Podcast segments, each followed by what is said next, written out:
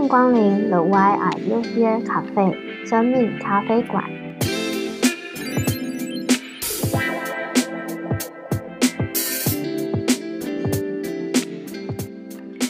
我是卡隆中精品咖啡的烘豆师，我是一八六咖啡所的郑瑜。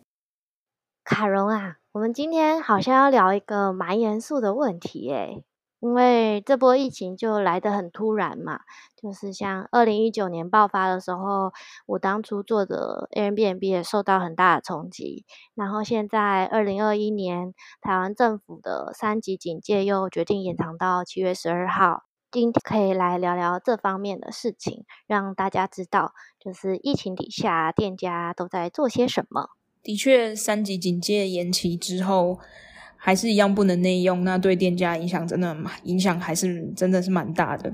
那卡戎这边就是做了一些调整，那调整成点呃去建立专门的官网的部分，以后大家就是可以上网直接选购。那也有 Uber Eats 跟 Lalamove 配送餐点以及咖啡豆的部分。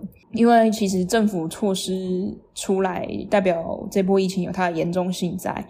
那自然来说，就是民众会害怕，就不敢出门嘛。那不敢出门，那消费意愿一定是会降低的。所以，对这一波疫情，真的是对实体店面的店家，呃，影响真的算是很大。卡龙这部分也去做了一些调整，呃，去度过这一次比较严重的疫情。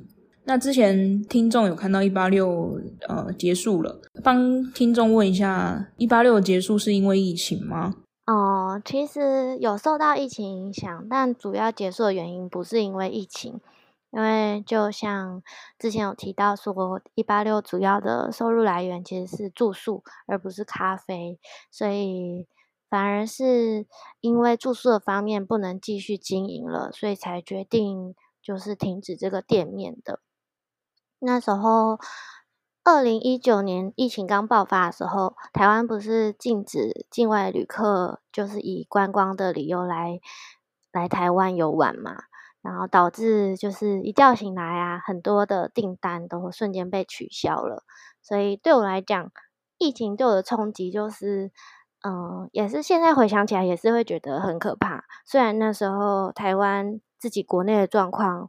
没有这么的严重，但是对于整个世界大环境来说，就是整个都很动荡不安。然后观光首要的冲击，导致就是我在那时候也有点抓不清楚自己的方向。嗯，可能就跟你现在 遇到的问题很像，就是虽然很想要努力的做突破，可是却又无能为力，就只能处在这波浪潮底下这样子。对，所以让我回想起这种感觉，一夜间真的就是你需要场域的一些生意啊，就是整个就是都没有。现在宅在家的大家都时间变得很多，对吧？因为只能在在待在家里，然后在家里工作啊，或是有小孩在家，就是要请家庭照顾假去陪伴小孩。那你这样子收店之后，应该时间会更多吧？你都在做些什么？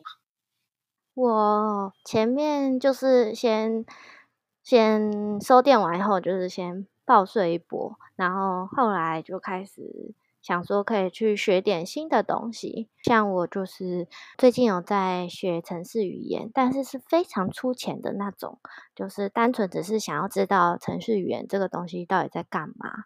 因为我本身不是理工科系的，所以对于这块完全是不了解。可是因为我那时候。收电的时候有遇到一些呃 WiFi 集合的状况，我不知道为什么他要输入一些语法，因为我完全不懂，所以我就一直卡在那里，弄了很久，导致说我现在有时间我就想要了解所谓的语法到底是怎么一回事，这样子。所以是因为你遇到困难，然后想说要把这个技能学起来，那你是怎么学啊？听起来很难。我怎么学？它是有一个游戏设计的学习方式，就是它是把语法放在很多个任务里头，然后你是借由破关的方式，就是让你的角色根据你的语法去做行动，然后去攻击敌人啊，或者是去完成任务，借此就是记下那些语法跟那些语法的书写方式。我觉得截至目前玩下来都觉得很有趣。怎么听起来有点窄的游戏？其实它就真的是小游戏，就是你一直破关解任务，就是它其实解任务，然后他跟你说你获得了一个新的技能，那这个新的技能就是一个语法，就是你在下一个任务，你就可以用你获得的技能再继续去打这些魔王啊。诶，有兴趣的听众可以私讯那个一八，对，我可以把那个游戏网址传给你，这样子。他们有人要叶配啦，只是不小心，没有，差点要叶配。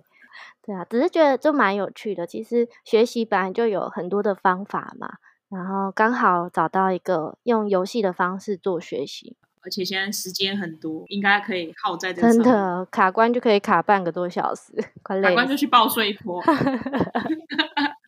那你现在给自己做什么样的安排啊？现在时间很多，但是不能像大家一样宅在家，因为现在就是还是经营者，就是要想办法转型嘛。我印象中，你有曾经提到，就是有客人询问你呀，现在虽然不能够内用了，但其实还可以外带，对生意上应该没有太大的影响。这样的问题，你身为一个店家，你怎么看呢？